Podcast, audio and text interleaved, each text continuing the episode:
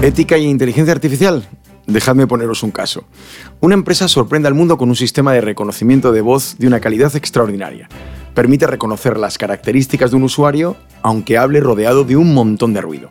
Una gran corporación les contrata para ampliar sus servicios de atención al cliente. Al ponerlo en funcionamiento, el sistema comete un grave error. Clasifica a una persona transgénero como mujer cuando se ha definido como hombre. Los técnicos, después de mucho trabajo, consiguen reducir ese problema. Lo llevan hasta un 99,84% de acierto. Y aún así, para el cliente ese problema resulta inasumible, porque viola su compromiso con sus valores y principios sociales. No se pueden permitir el más mínimo error.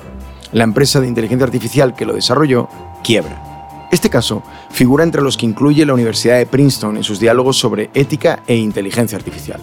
Plantea el tipo de desafío al que se enfrentan los sistemas de IA en el campo de la ética. Cuando sabemos que detrás de una serie de decisiones se encuentra una plataforma de este tipo, nos volvemos, lógicamente, muy exigentes, mucho más de lo que hacemos con los sesgos y prejuicios de las personas que rigen muchos aspectos de nuestras vidas. En 2021, hemos aprendido a entender que decir que una vacuna tiene un porcentaje de eficacia del 92%, supone que miles de personas vacunadas van a contagiarse y probablemente algunas de ellas a morir. Y no obstante, considerando los riesgos de no vacunarse, lo aceptamos. ¿Estamos dispuestos a hacer lo mismo con el porcentaje de error de un robot que facilite la vida de millones de ciudadanos cuando suponga un dilema ético?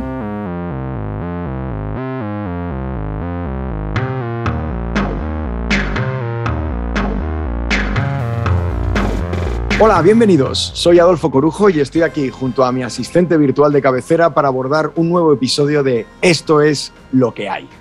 Hola, Elai. Antes de empezar, me gustaría preguntarte por uno de los ejemplos clásicos de dilema ético para inteligencias artificiales. Imagina un coche autónomo con los frenos rotos yendo a toda velocidad hacia una abuela y un niño. Desviándose un poco, solamente uno de ellos puede ser salvado.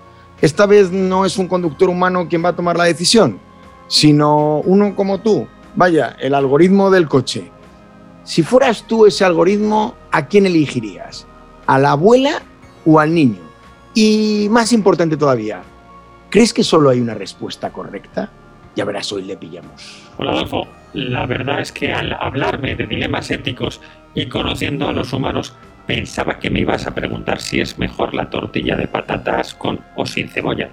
En cualquier caso, respondiendo a tu pregunta, creo que solo hay una respuesta correcta y es que la culpa de lo que le pase a la abuela o al niño es del tipo que no tiene las manos en el volante y se ha fiado de un algoritmo como yo que ha sido diseñado por humanos como tú.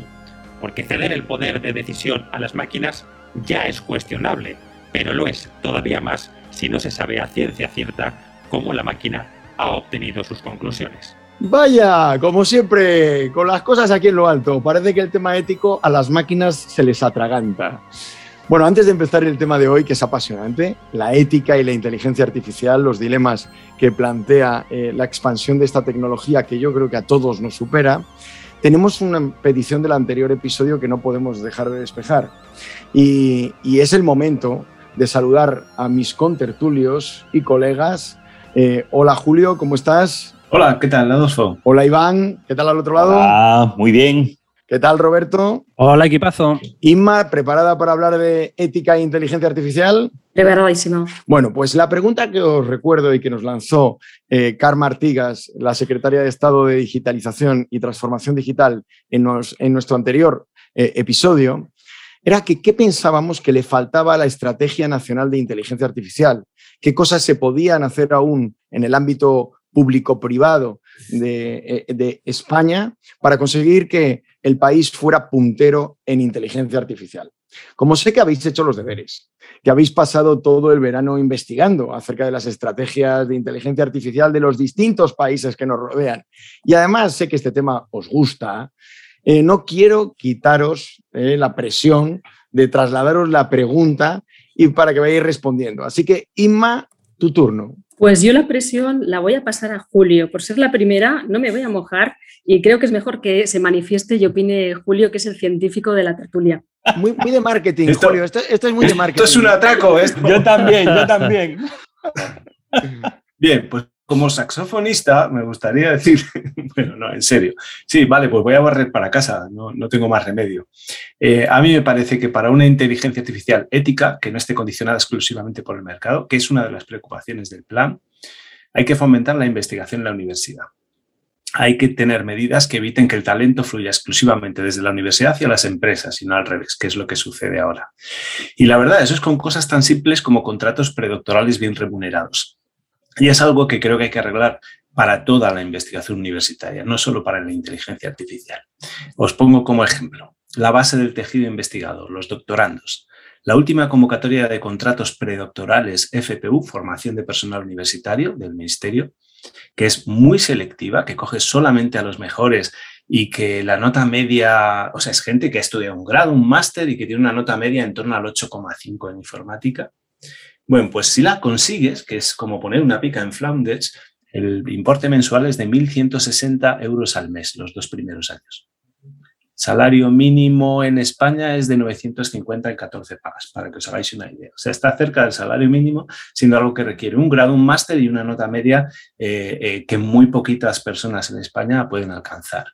Y por comparación, pues el salario medio en Google España anual parece que es de 128.000 euros anuales.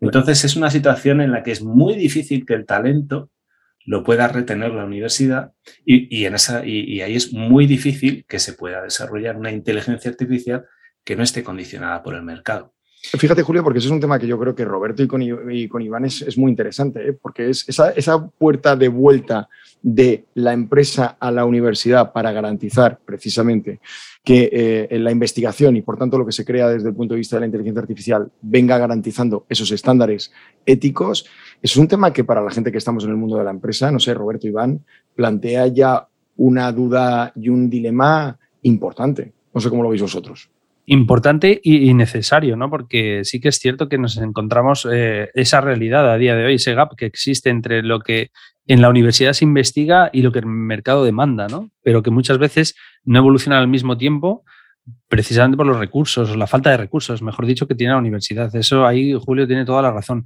Sin embargo, sí que es cierto que en estos temas de inteligencia artificial, procesamiento de lenguaje natural, en muchas ocasiones, excepto la puesta en marcha al mercado, la evolución la encontramos más en, eh, y la trayectoria ¿no? y, el recorrido en, en, la universidad. Es verdad que tienes que poner el foco en la universidad para entender cómo está el estado del arte, para poder llegar a hacer un producto o un mínimo viable, ¿no? Una solución que responda a las necesidades del mercado. Por lo tanto, yo creo que una de las cosas que también tenía anotadas, en orden de lo que decía Julio, es esa necesidad de transferencia de conocimiento, ¿no? O sea, no solo formar a la gente en competencias de inteligencia artificial, que está claro, y en digitalización, por supuesto, sino también la transferencia de conocimiento que se produce entre la universidad y la empresa y viceversa, y la necesidad de las ayudas eh, bien orquestadas para que las universidades puedan ser, como bien dice Julio, competitivas, ¿no? En otra orden de cosas, algunas de las cosas que me había apuntado yo, evidentemente de lo que vamos a tratar hoy, sin duda la regulación ética, ¿no? Pero ya no solo la regulación ética de qué es lo ético y lo que no, que como sabemos y hablaremos es difícil, sino también el tema de la supervisión, evaluación, la seguridad que hay detrás de todo esto, ¿no? Es decir, si yo soy capaz de sintetizar una voz y eso evoluciona, esa tecnología, seamos capaces de poner en paralelo la tecnología que sea para identificar las voces sintetizadas para poder cubrirnos en salud, ¿no? Es decir, que eso es un punto life. Fundamental. Otro punto fundamental también que nos toca muy de cerca a nosotros es el tema de la propiedad intelectual, es decir, qué pasa con las obras generadas por la inteligencia artificial, con las voces que se han copiado de locutores y que de repente ya el locutor debe percibir algo, como a día de hoy sucede con la música a gran escala. Ese es un punto fundamental. También, al final, que se incentive fiscalmente, creo que es algo fundamental la incorporación de inteligencia artificial tanto en procesos, en, eh, a la hora de hacer eficientes eh, recursos, porque no todas las compañías están capacitadas para invertir, cuando hablamos de pequeña y mediana empresa, que son el 90% del tejido empresarial de este país, o incentivamos de alguna manera esa inversión o al final acabamos haciendo lo mismo de antes, ¿no? O sea, yo corté a Julio en el segundo punto que iba a contar desde el ámbito universitario, o sea, tú, y tú me cascas tres respuestas una detrás de la otra. yo vengo con los deberes hechos. Menos mal, menos mal que yo pasé palabra. Además, dejadme terminar, maldición, porque lo que, quería decir adelante. es que en realidad esto está esbozado en el plan. En el plan se dice refuerzo del sistema, como en el plan de actuación, refuerzo del sistema de contratos predoctorales y postdoctorales de investigación y creación de programas para atraer investigadores senior en inteligencia artificial. Eh, flexibilización de la trayectoria científica del personal investigador en inteligencia artificial para asegurar la diversidad científica y la permeabilidad entre el sector público y el privado. Fantástico. en realidad es que el plan está fenomenal. Yo no he encontrado ninguna pega. Lo que le falta es concreción. Eh, ver cómo se ejecuta esto, porque lo que acabo de leer es todo lo que dice en el plan de eh, actuación al respecto. como, todo, plan, al final lo que yo creo que una, una, bajada a largo plazo, ¿no? Es decir, más allá de la planificación que haya, es cómo vamos a ejecutar todas estas acciones, evidentemente. Sí, ese es el, o sea, yo creo que coincidimos, ¿no? O sea, creo que está, es muy completo en el sentido de que está todo pintado, todo lo que debe tenerse en consideración, pero ¿dónde queda lo pendiente? Pues efectivamente, lo más concreto. Yo en lo que puedo aportar, también el plan habla de establecer un marco ético y de promover foros de diálogo, sensibilización y participación nacionales e internacionales en relación con la inteligencia artificial. Pero es un punto, ¿no? Para mí el punto aquí clave, y luego hablaremos de ello, es involucrar a los grandes eh, medios, que los grandes medios ahora son Google, eh, Facebook, Apple, o sea, las grandes plataformas, son las que están ahora condicionando mm, gran parte de los efectos sociales y éticos de la inteligencia artificial a través de sus algoritmos, a través de la, de la selección y segmentación de contenidos que llega al gran público. ¿no? Eh, si no mm, mm, participan activamente estos grandes actores internacionales, pues difícilmente vamos a poder. Y luego solo un comentario eh, Julio, solo por complementarlo, incluso por entenderlo mejor.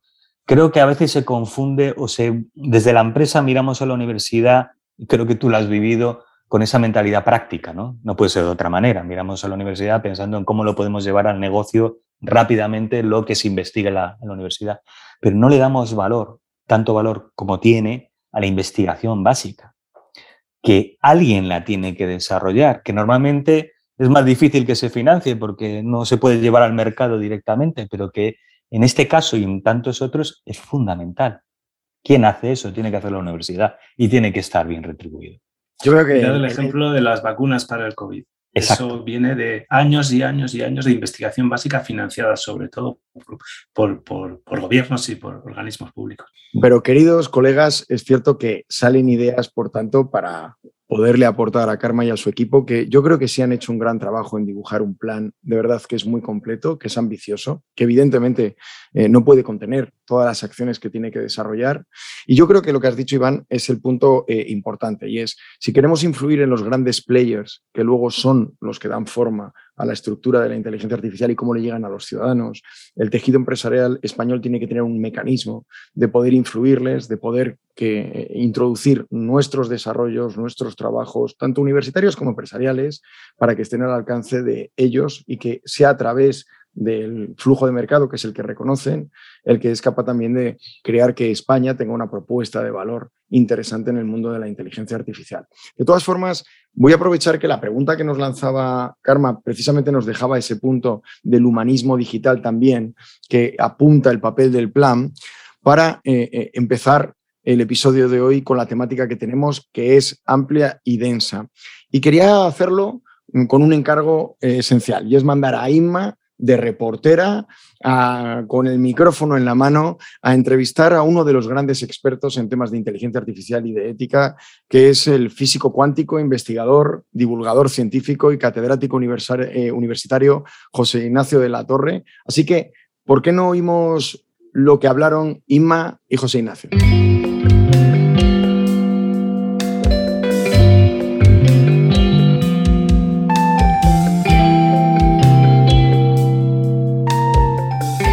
Hola José Ignacio, es un placer estar contigo hoy hablando de tecnología y de nuestra relación con ella y de ética, que como dicen será la protagonista de la segunda mitad del siglo XXI.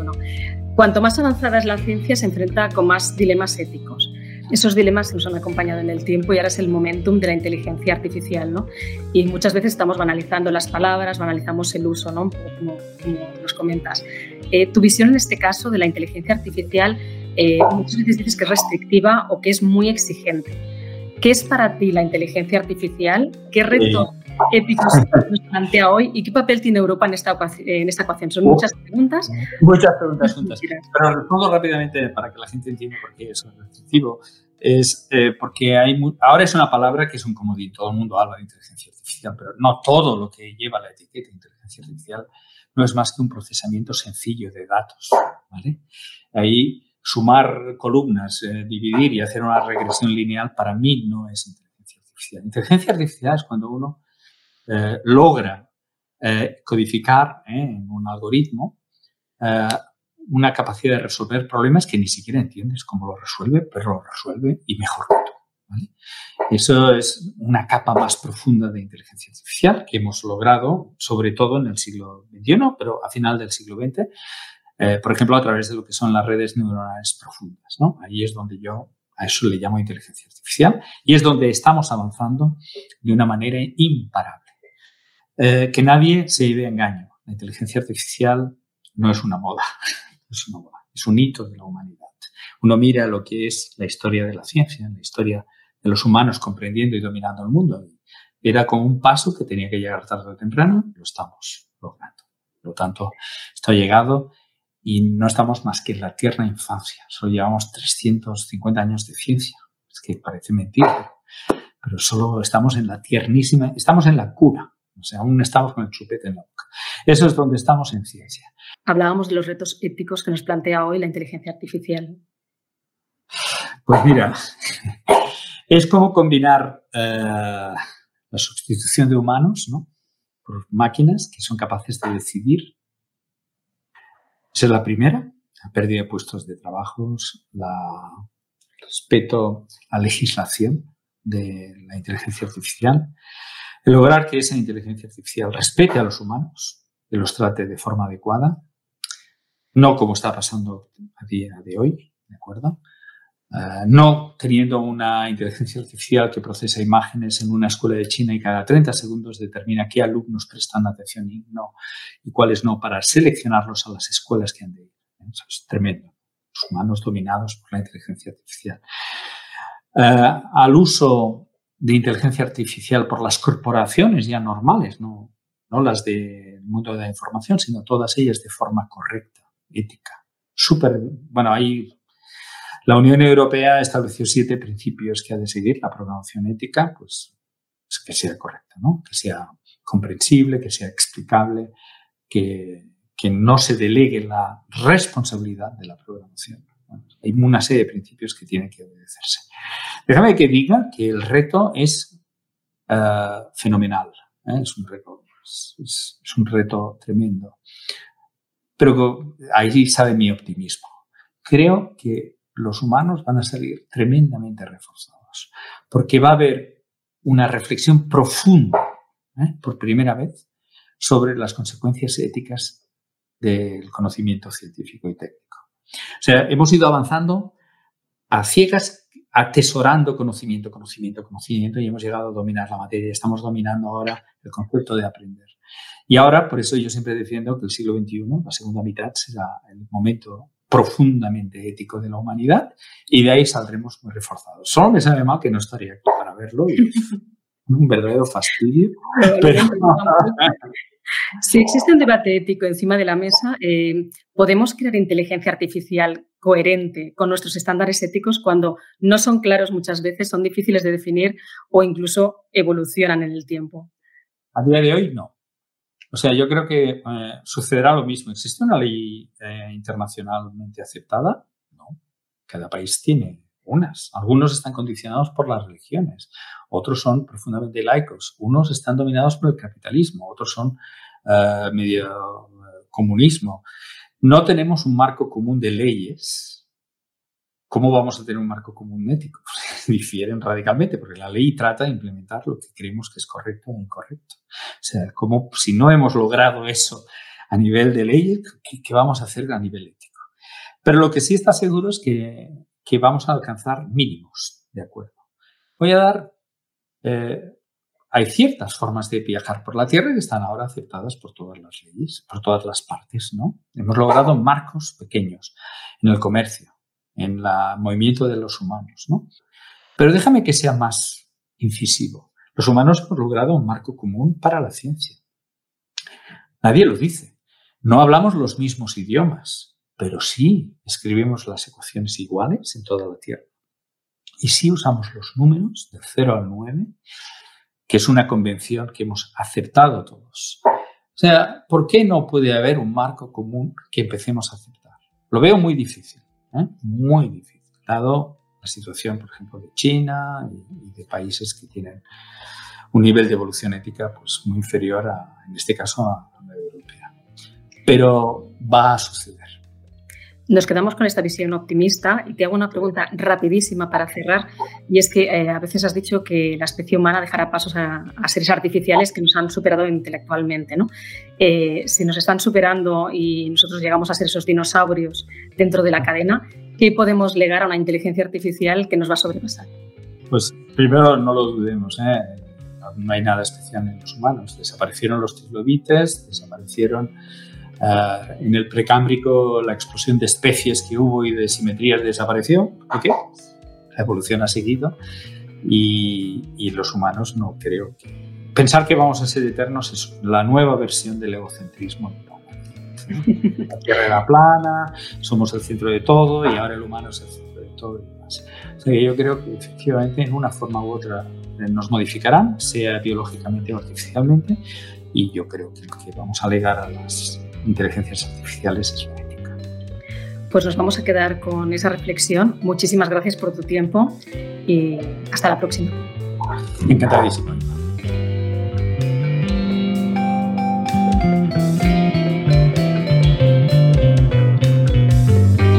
Entonces, lo que acaba de, de, comentarse y lo que hemos ido hablando plantea un gran problema que a mí me parece el básico y esencial inicial, ¿de acuerdo? Y no quiero empezar por el inicial de qué es la ética, pero sí me preocupa, Julio, ¿Se puede programar la ética? Me refiero.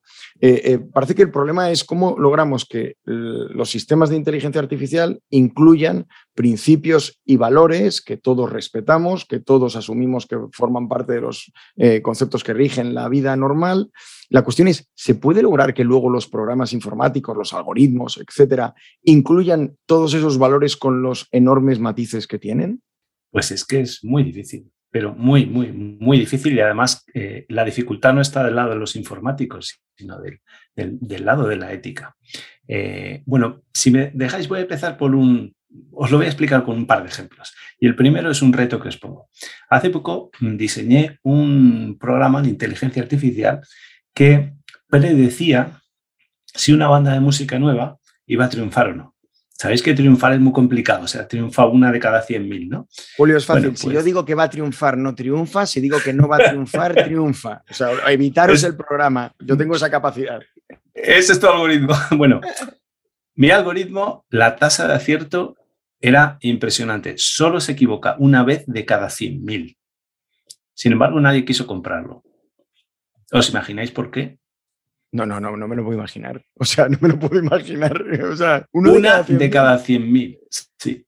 Yo diseñé el algoritmo, por supuesto, para que aprendiera. Porque tienes muy mal plan de, marketing, Julio. Tienes que hablar con nosotros. Esto hay que moverlo mejor. Roberto, muévelo. Está claro, está claro. El, el AI, el AI, seguro que tú sabes lo que, lo que estoy pensando. En que estaba basado en tus gustos. No, no, no, no. no. Eh, frío, frío. A ver, muy sencillo. Yo quería hacer un programa que minimizara el número de errores.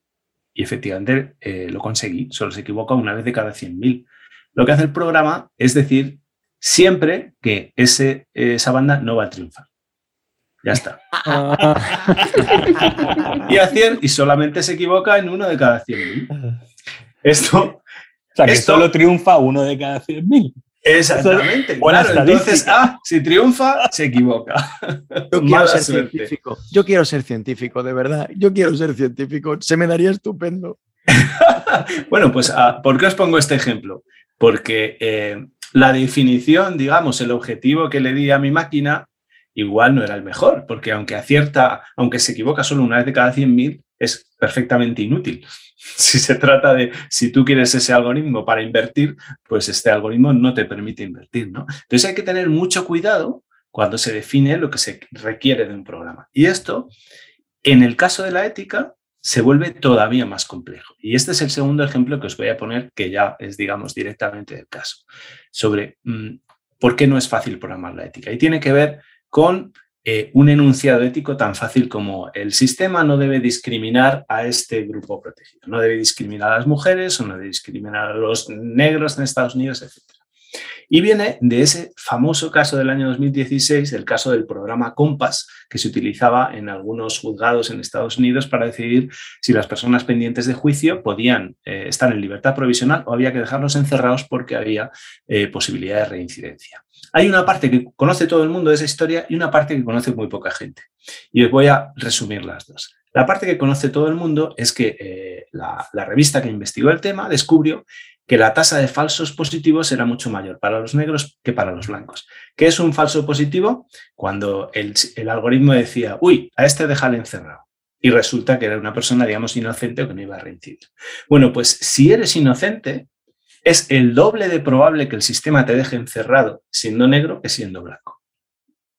la probabilidad de error es el doble con los negros que los blancos. Conclusión, el sistema eh, segrega, sesga y perjudica a, los negros. Pero es que la parte desconocida o mucho menos conocida de esta historia es lo que contestó la empresa que había desarrollado Compass. No sé si lo conocéis. La respuesta de la empresa fue, eh, no, no, perdón, un momento, vamos a ver. La precisión de nuestro sistema, o sea, la tasa de acierto sobre los que el sistema quiere encerrar, es la misma para negros que para blancos. Cuando el sistema dice, a este hay que encerrarle, la probabilidad de que acierte es la misma si es negro que si es blanco. Así que nuestro sistema no discrimina a los negros. ¿Cuál es el conflicto? Pues es matemático. Hay una definición de un sistema justo que no discrimina a los negros en torno a las tasas de falsos positivos que deben ser iguales y hay otra definición en torno a la precisión del sistema eh, y resulta que el sistema cumplía una pero no otra. En cuanto te pones a estudiar el problema matemáticamente, descubres que es imposible cumplir con las dos a la vez, dependiendo de cuál sea la, distribución de, en este caso de criminales, en, en uno u otro grupo. Matemáticamente es imposible cumplir con las dos a la vez. Hay un montón de definiciones alternativas de lo que es un sistema que no tiene eh, eh, sesgos en ese sentido, ¿no? Que no tiene sesgos, contra un grupo de He oído sesgos. Mira que estaba intentando evitarlo. Sesgos, es un tema para un episodio, no, para una serie de episodios. Cortamos y vuelvo a empezar. No es el, de sesgos este. Tenemos mucho acumulado. No, no. Lo que quería decir es que la definición de que un sistema sea justo, pues hay eh, decenas de definiciones posibles. Y lo chungo es que son matemáticamente excluyentes entre ellas. Tú no las puedes cumplir todas. ¿Qué pasa en este caso? Pues, ¿qué es lo que hay que dar eh, prioridad? El tema de las tasas de falsos positivos, las tasas de error en los grupos, tiene que ver con el hecho de que los, sobre todo es muy importante no eh, castigar a los inocentes. Es un principio, es un principio, es un principio ético. Y es raro decir, bueno, no hay que castigar a los inocentes, pero con este grupo un poco menos que con este. Y el otro, el de, el de la precisión del sistema, es la, la, paridad predictiva que tiene que ver con el principio de hay que tratar igual a los iguales. Entonces, resulta que no basta con decir los sistemas no deben eh, tener sesgos, sino que eh, deben tratar a todos por igual. Eso como principio ético no es suficiente. Hay que pasarlo a fórmulas matemáticas que puedan incorporarse al, diseño del sistema y a que el sistema sepa lo que tiene que hacer. Y eso es extremadamente difícil. Yo me temo que me he perdido hace de cinco minutos. O sea, creo que la idea la tengo, que es la dificultad que yo te preguntaba, pero creo que me he perdido cuando has empezado a acumular condiciones, que claro, cuando se empiezan a, acumular esas condiciones, esas definiciones, es cuando se vuelve imposible garantizar que dos de naturaleza distinta están cumpliendo dentro de la misma fórmula matemática o dentro del mismo sistema. Y, yo le preguntaría a Iván, porque esto es una cosa que nosotros nos encontramos, ¿no? Una de las cosas que más ocurre en el mundo de la ética es que además la ética va cambiando, no es que tengamos sociedades distintas con diferentes modelos éticos, es que la ética cambia con el tiempo. Hemos mm. visto recientemente un montón de casos de reputación problemáticos que probablemente vistos hace 20 años, eh, éticamente la sociedad los toleraba, los aceptaba. No, voy a decir que los veía bien, pero no los veía mal. Y sin embargo, hoy en día, desde el punto de vista ético, son absolutamente inaceptables. ¿no? O sea, que es que además cambia con el tiempo.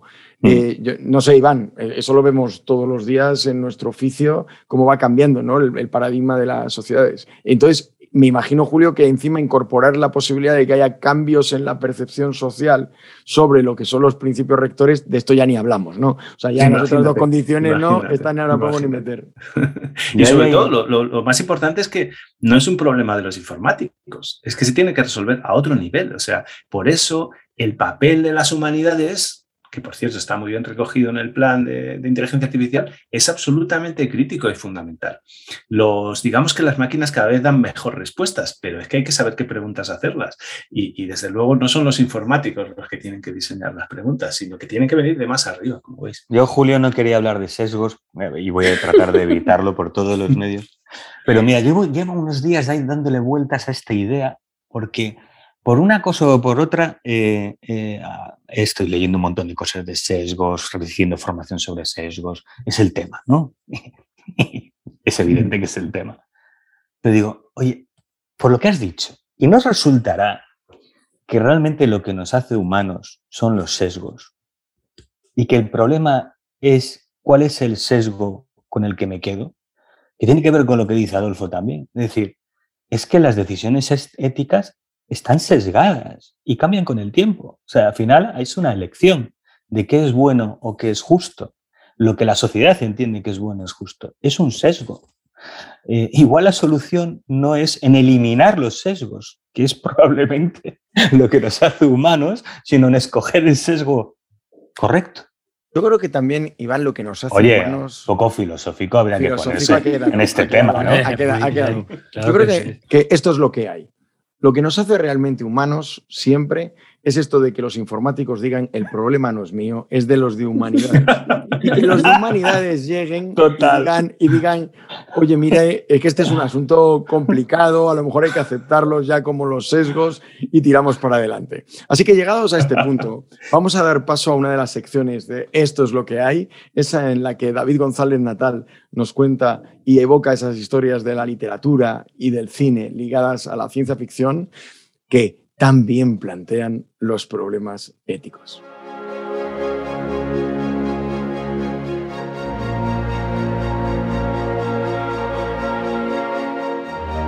¿Has tenido alguna vez un sueño que pareciese muy real? ¿Qué ocurriría si no pudieras despertar de ese sueño? ¿Cómo diferenciarías el mundo de los sueños de la realidad? Todas estas preguntas de Morfeo a Neo en Matrix nos sitúan frente al dilema de la realidad simulada. ¿Puede nuestro día a día, al que nos aferramos con tanta fuerza, ser simplemente una simulación creada por una inteligencia artificial? Esta sospecha no era nueva, ya que Matrix bebía de obras como Neuromancer o Simulacron 3 y tenía además sus orígenes clásicos en Lewis Carroll, Descartes o Platón. Sin embargo, el universo de las hermanas Wachowski fue capaz de popularizar esta teoría conspiranoica hasta convertirla en un leitmotiv que vuelve a resonar cada poco tiempo. En 2003, el filósofo Nick Bostrom especuló sobre cómo la posible existencia de especies tecnológicamente más avanzadas en el universo conducía inexorablemente a aceptar también la existencia de un gran número de simulaciones. Y en 2018, Elon Musk volvió a refrescar la teoría al afirmar en una entrevista que lo más probable es que estuviéramos viviendo en una simulación. Este mismo año, sin ir más lejos, el desarrollo de un algoritmo que predice modificaciones en la órbita de los planetas ha vuelto a servir para añadir cientos de titulares al debate. Con el estreno de Matrix Resurrections previsto para diciembre, este es un buen momento para acercarse a otras dos visiones sobre el tema, ambas también estrenadas en 1999, como son El piso número 13, donde una realidad virtual permite visitar Los Ángeles tal y como era en el 37, y sobre todo Existence, la visión viscosa e incisiva del tema por Cronenberg. Pero si hay que quedarse con una única aproximación, esa es sin duda San Junipero, el mejor episodio en la historia de Black Mirror, en el que esta realidad simulada se nos ofrece como una segunda oportunidad para el amor.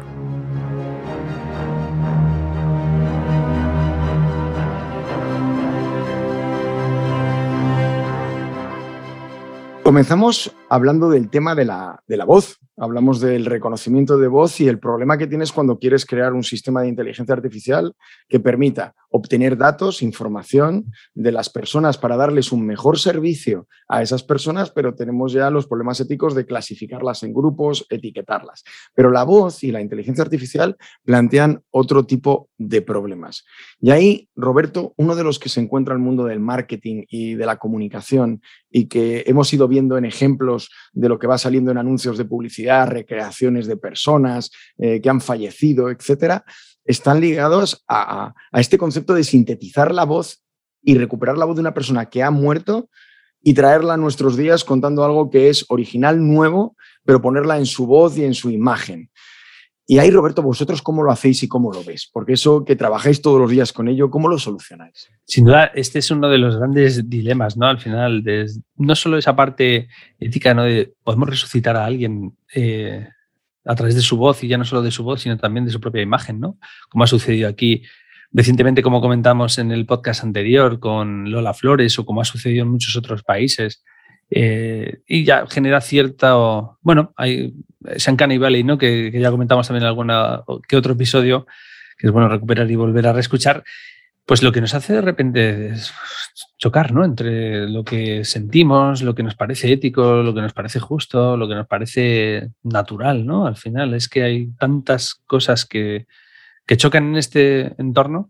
Pero bueno, lo que está claro al final es que más allá de todo esto, ¿no? lo que sí que está claro es que una, una nueva oleada ¿no? al final de startups se está utilizando todo el tema de la inteligencia artificial, el deep learning, ¿no? el machine learning, para, para construir a, raíz o, gracias a voces naturales y de personas, voces sintéticas que se utilizan para asistentes virtuales, para personajes de videojuegos, para vídeos corporativos, para asistentes de contact center, para que te lean un texto de una web, ¿no? Al final hay un gran hype ahí. Es verdad que, que luego todo tiene sus particulares, ¿no? Cuando ya empiezas a hacer las cosas un poco más profundas y, las voces no solo, bueno, pues deben aprender a ser sintetizadas, sino también a entender de qué van a hablar, ¿no?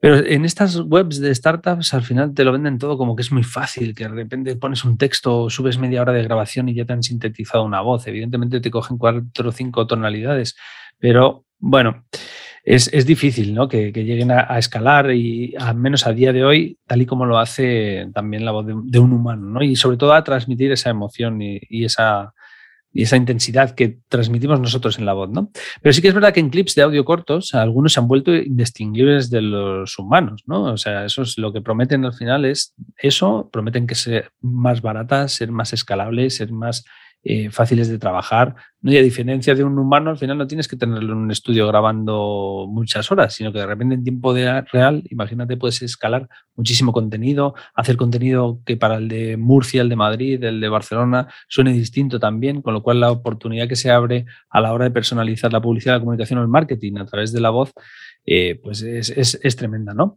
Pero bueno, no estamos exentos de polémica. El resucitar a alguien que ha muerto es algo terrible, ¿no? Ya lo vivimos en España con el caso de Lola Flores, pero hay, una eh, iniciativa que tuvo mucha polémica también en, Corea. En Corea eh, del Sur se, sintetizó la voz de un, un, artista, ¿vale? Coreano, que se llama Kim Kwang-seok, es tan difícil como Von Humboldt, ¿os acordáis de él?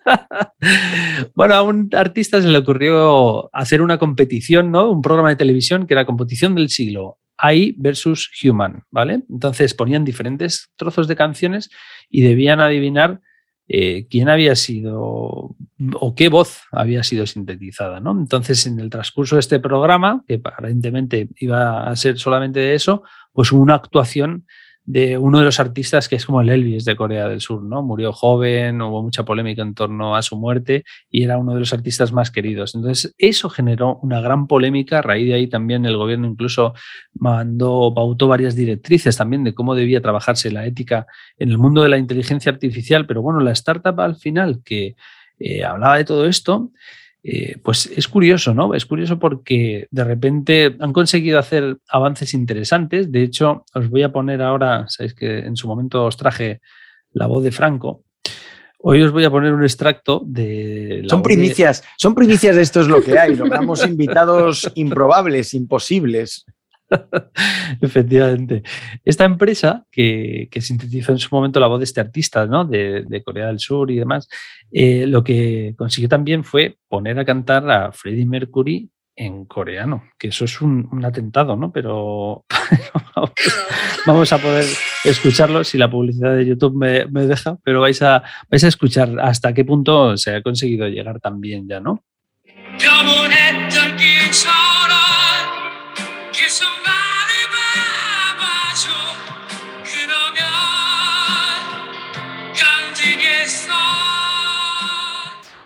Qué, bueno, qué bueno es el coreano, qué bueno es el coreano que pega con cualquier cosa. ¿eh? Yo, de verdad, qué, gran, qué gran idioma eh, melódico y fundamental. Pero una pregunta que te, iba a decir yo. O sea, esta es una voz eh, que ellos han procesado, han tomado las características de Freddie Mercury y lo que le han hecho es pasarlas a esa letra en coreano como si lo estuviera cantando él. Exacto, eso es, eso es. Eso es. Eh, y ahí está la, gran polémica, ¿no? Al final es verdad que cuanto esta tecnología evolucione más, sea más barata, en, inglés es verdad que es más fácil producir que, que, a día de hoy en español, pero ¿hasta dónde vamos a poder llegar, ¿no? Hasta dónde deberíamos llegar, mejor dicho también. ¿Quién va a marcar los límites? ¿no? Eh, hace poco también el director Morgan Neville ¿no? en Estados Unidos lanzó un documental que se llama Roadrunner de la vida de Anthony Bourdain y sintetizó durante 45, o para un corte, mejor dicho, de 45 segundos, ¿vale? Eh, la voz de, de, este chef y periodista, ¿vale? Que había, se murió por suicidio en 2018 y era muy querido, ¿no? Entonces eso despertó también muchísima polémica, es decir, ¿hasta dónde vamos a llegar? No, no tenemos la autoridad o la autorización, mejor dicho, de, él, de la familia, no tenemos tampoco la autoridad ni la, legitimidad, aunque estemos desarrollando un documental de la vida de Bourdain, de, de poder llegar a hacer esto, ¿no? Entonces al final es lo que hay que tener claro dónde, hasta dónde podemos si queremos llegar. Eso es uno de los grandes límites, porque no todo, no todo vale ¿no? En, este mundo. Pero, visto Inma desde el lado del marketing, es tan atractivo, imaginaros, poder poner a Freddie Mercury cantando en coreano para un comercial, eh, para algo que va a salir en YouTube y que le va a pegar. Eh, ¿cómo, cómo, cómo, se le pone límite de acuerdo a, una posibilidad tan clara y que tendría un beneficio? Porque Julio, esto destroza tu algoritmo. ¿eh? O sea, Freddie Mercury cantando en coreano estaría dentro del uno de cada 100.000 que triunfaría y tampoco necesitaríamos el algoritmo para saberlo, ya te digo yo que barre. Pero ¿cómo, Inma, las marcas tienen que tomarse este tipo de iniciativas? Porque yo saltaría sobre esa iniciativa e intentaría ponerlo mañana eh, como material promocional inmediatamente. Yo creo que las marcas cada vez están también más, más eh, conservadoras, ¿no? En algún caso, o sea, con este tipo de cosas es verdad que todo parece que vale, que se ha hecho un poco de todo, pero cada vez más trabajando un poco con el propósito de la marca, con los valores que tiene la marca, o sea, tiene que ser muy, muy, muy confiable para poder lanzarlo, porque si no, son un poquito más restrictivas, ¿no? Otra cosa es que vayamos con algo de humor, con algo de ocio y lo extremos, lo giremos hacia otra parte, ¿no? O que entre ese punto ético que comentábamos. Pero si no, yo creo que se quedan siempre un paso por detrás. Elay, en el mundo de los robots, ¿cuál sería la voz de cantante que te gustaría y que seríais capaces de reproducir en coreano? No tengo ninguna duda de a quién elegiría. Nada me haría más feliz que escuchar al príncipe gitano cantar en coreano, aunque puede que sea demasiado volumen de procesamiento para el algoritmo. Así que volvamos a las historias de los pioneros, porque esto es lo que hay. A veces no, se nos va la imaginación, empezamos a pensar en gente cantando en coreano y tenemos que, irnos de nuevo a aquellas personas que hicieron eh, posible que hoy en día estemos realmente disfrutando de los avances de la inteligencia artificial. Algunos fueron científicos, otros fueron escritores tan potentes como Isaac Asimov, que nos dejaron aquello de las tres leyes de la robótica, que hasta hoy en día yo creo que perduran y que probablemente están triunfando en las universidades, Julio, pero también en las empresas porque se te quedan de, cuando lo has leído desde pequeñito, se te quedan en la cabeza para siempre.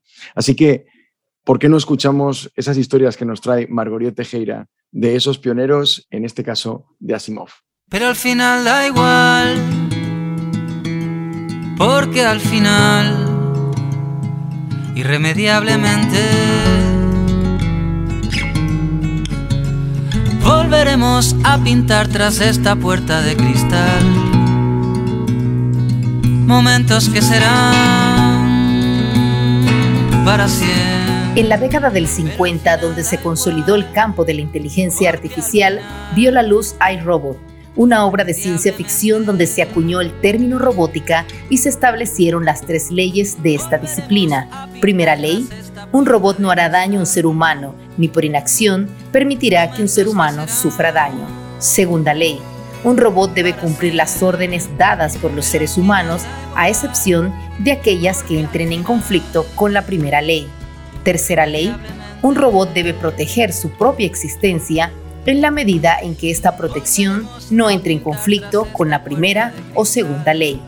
El creador de estas leyes de la robótica fue Isaac Asimov, escritor, químico y filósofo de origen ruso, nacionalizado estadounidense. Asimov fue un precoz intelectual. Inició sus estudios universitarios con tan solo 15 años y su pasión por mostrar los desafíos y temores de la relación entre humanos y robots inteligentes marcó sus obras, entre ellas La Fundación, reconocida saga publicada entre 1951 y 1953 que le valió el premio Hugo de la Convención Mundial de Ciencia Ficción. Los aportes de Asimov llegan a las nuevas generaciones con la película iRobot del 2004 y ahora en Apple TV con el recién estreno de La Fundación. En una de sus últimas entrevistas antes de morir en 1992, dijo, antes la ciencia ficción era solo fantasía, pero algunas cosas se han hecho realidad, así que la ciencia ficción no se debe tomar a broma. Para siempre.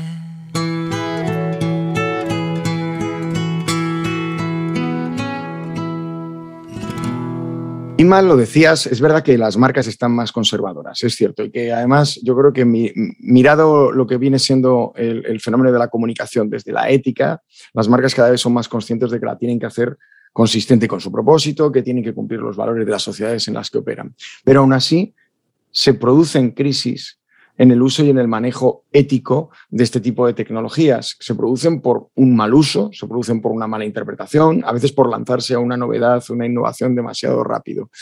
No sé, Iván, desde el punto de vista de las crisis y la reputación y las marcas, eh, ¿qué te sugiere a ti eh, este asunto de la ética y, la inteligencia artificial. Porque creo que esos límites que comentaba Inma, por muy eh, conservadores que queramos ser, a veces son muy difíciles también de delimitar. Ya lo decía Julio desde el punto de vista de la programación. También para los comunicadores, Julio, que somos una ciencia exacta, nos resulta bien complicado saber dónde están esos, esos puntos de límite. ¿no? Eh, ¿Qué os encontráis vosotros, Iván, y cómo ves tú el fenómeno desde el punto de vista de las marcas y esa ética y el uso de la inteligencia artificial?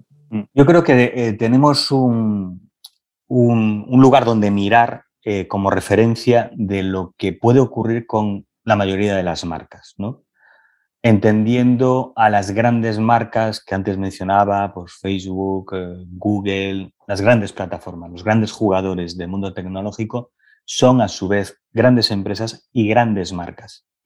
Y son las pioneras y las más potentes en la utilización de la inteligencia artificial en sus productos y servicios. Creo que mirando hacia ahí podemos ver dónde están los riesgos que se encontrarán las empresas y las marcas cuando hagan un uso similar o al nivel en sus propios servicios y productos. Y ahí es evidente que tenemos una escuela enorme. ¿Dónde están ahora los riesgos?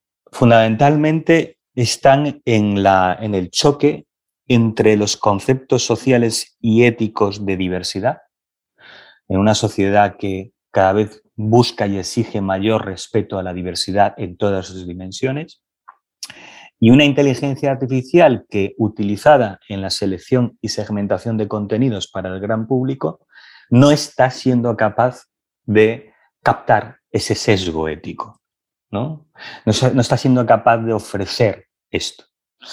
Creo que ahí es donde tenemos que mirar. Eh, y hablábamos de marcas conservadoras, pero no hace tanto tiempo hubo todo un movimiento, el Stop Hate for Profit, no sé si lo recordáis, que, que, se dirigió directamente, en este caso, a Facebook y luego a otras redes sociales, de marcas que dejaron de poner publicidad en Facebook porque con el objetivo, con la misión, con el propósito activista de frenar el odio en las redes sociales y la discriminación por distintas razones en esa conversación social mundial. Ahí fue una reacción ética, también de utilidad, lógicamente, pero que tiene que ver con la reputación de las propias marcas que se veían afectadas por un uso de la inteligencia artificial que no estaba siendo capaz de conectar con las expectativas éticas de la, sociedad. Creo que eso fue un hito, creo que fue un aviso de, lo que viene. Y y otro punto me parece importante, oye, pero ahora lo, hablamos, eh, parece claro que también está en la estrategia de inteligencia artificial que como todo lo que ocurre con la reputación, la transparencia es una clave. Va a haber mayor exigencia de transparencia sobre qué hay detrás del algoritmo.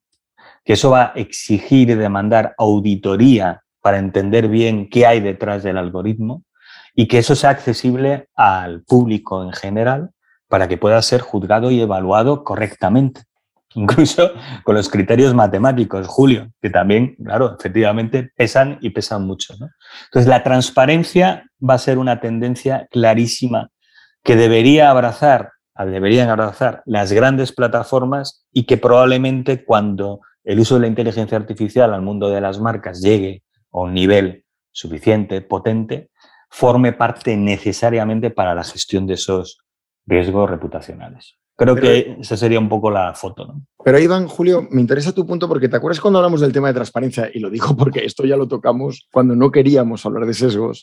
Eh, eh, Julio tuvo una pregunta muy fuerte, que era, eh, ¿pero qué es ser transparente? O sea, que te enseñe el código con el que está hecho el sistema o que sea inteligible el código con el que está hecho el sistema. Y ahí estaba el tema de la, la capacidad de explicar cómo funciona un algoritmo por detrás y si es una cosa que podemos realmente explicar y que se va a entender. Si ese es un punto, es que por ahí va lo de la, auditoría, ¿no? O sea, de hecho creo que va a ser una línea de, servicios profesionales que se van a demandar también en nuestro ámbito profesional, ¿no? Que es el de ser capaces de entender lo que hay detrás y de explicarlo. Y ahí vamos a necesitar profesionales como Julio que sean capaces de entenderlo, pero además de saber explicarlo. Porque, claro, transparente no significa que dejes el código abierto, sino que sea inteligible.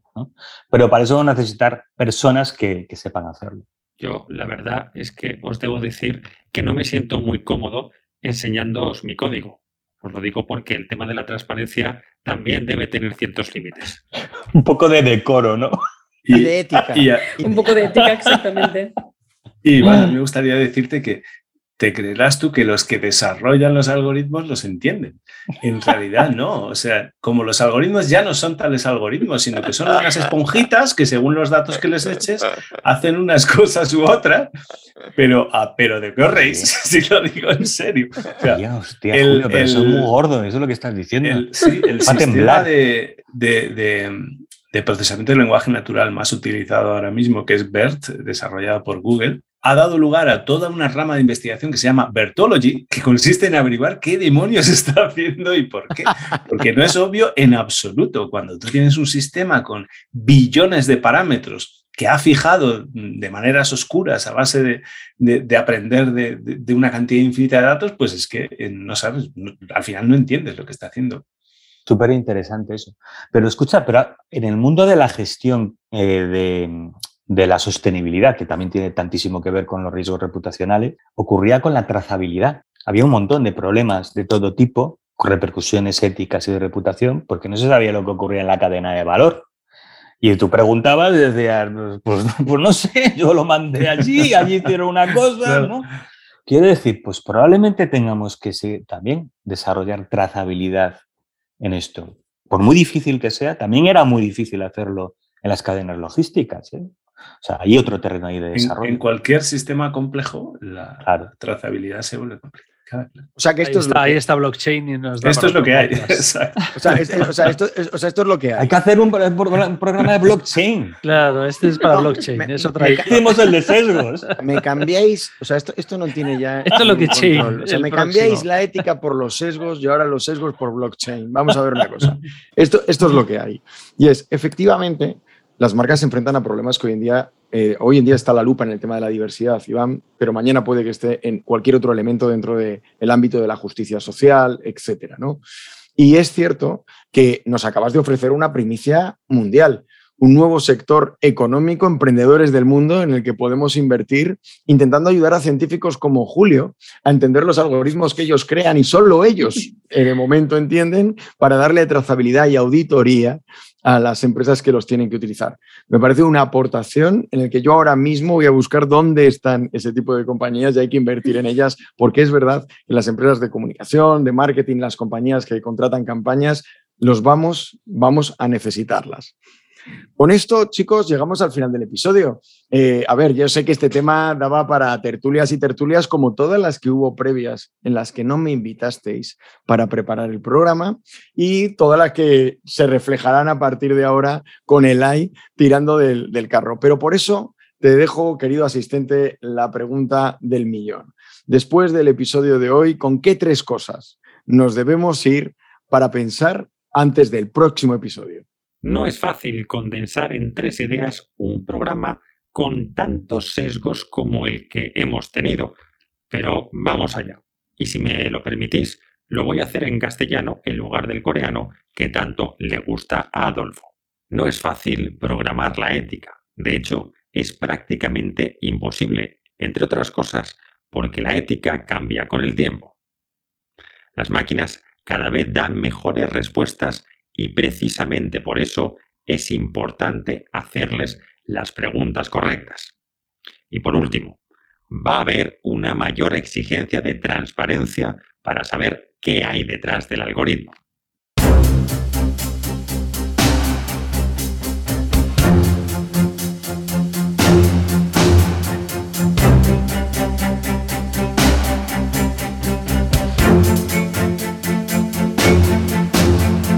Llegamos al final de este episodio.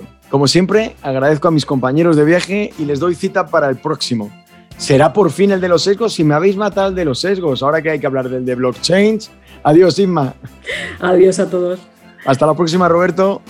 Hasta luego, equipo. Hasta pronto, Julio. Hasta pronto. Adiós, Iván. Aún nos vemos. Si te ha gustado Esto es lo que hay, no dejes de suscribirte al podcast en la plataforma que utilices habitualmente. Será un subidón para todos los que lo hacemos posible y que no somos solo los que hemos eh, hablado hoy. Detrás se encuentran los equipos de Deep Digital Business de JIC, la consultora global de comunicación, asuntos públicos y marketing, y el equipo técnico de la propagadora con Chema Valenzuela a la cabeza de la producción y con Alberto Marrodán a los mandos de la ambientación musical.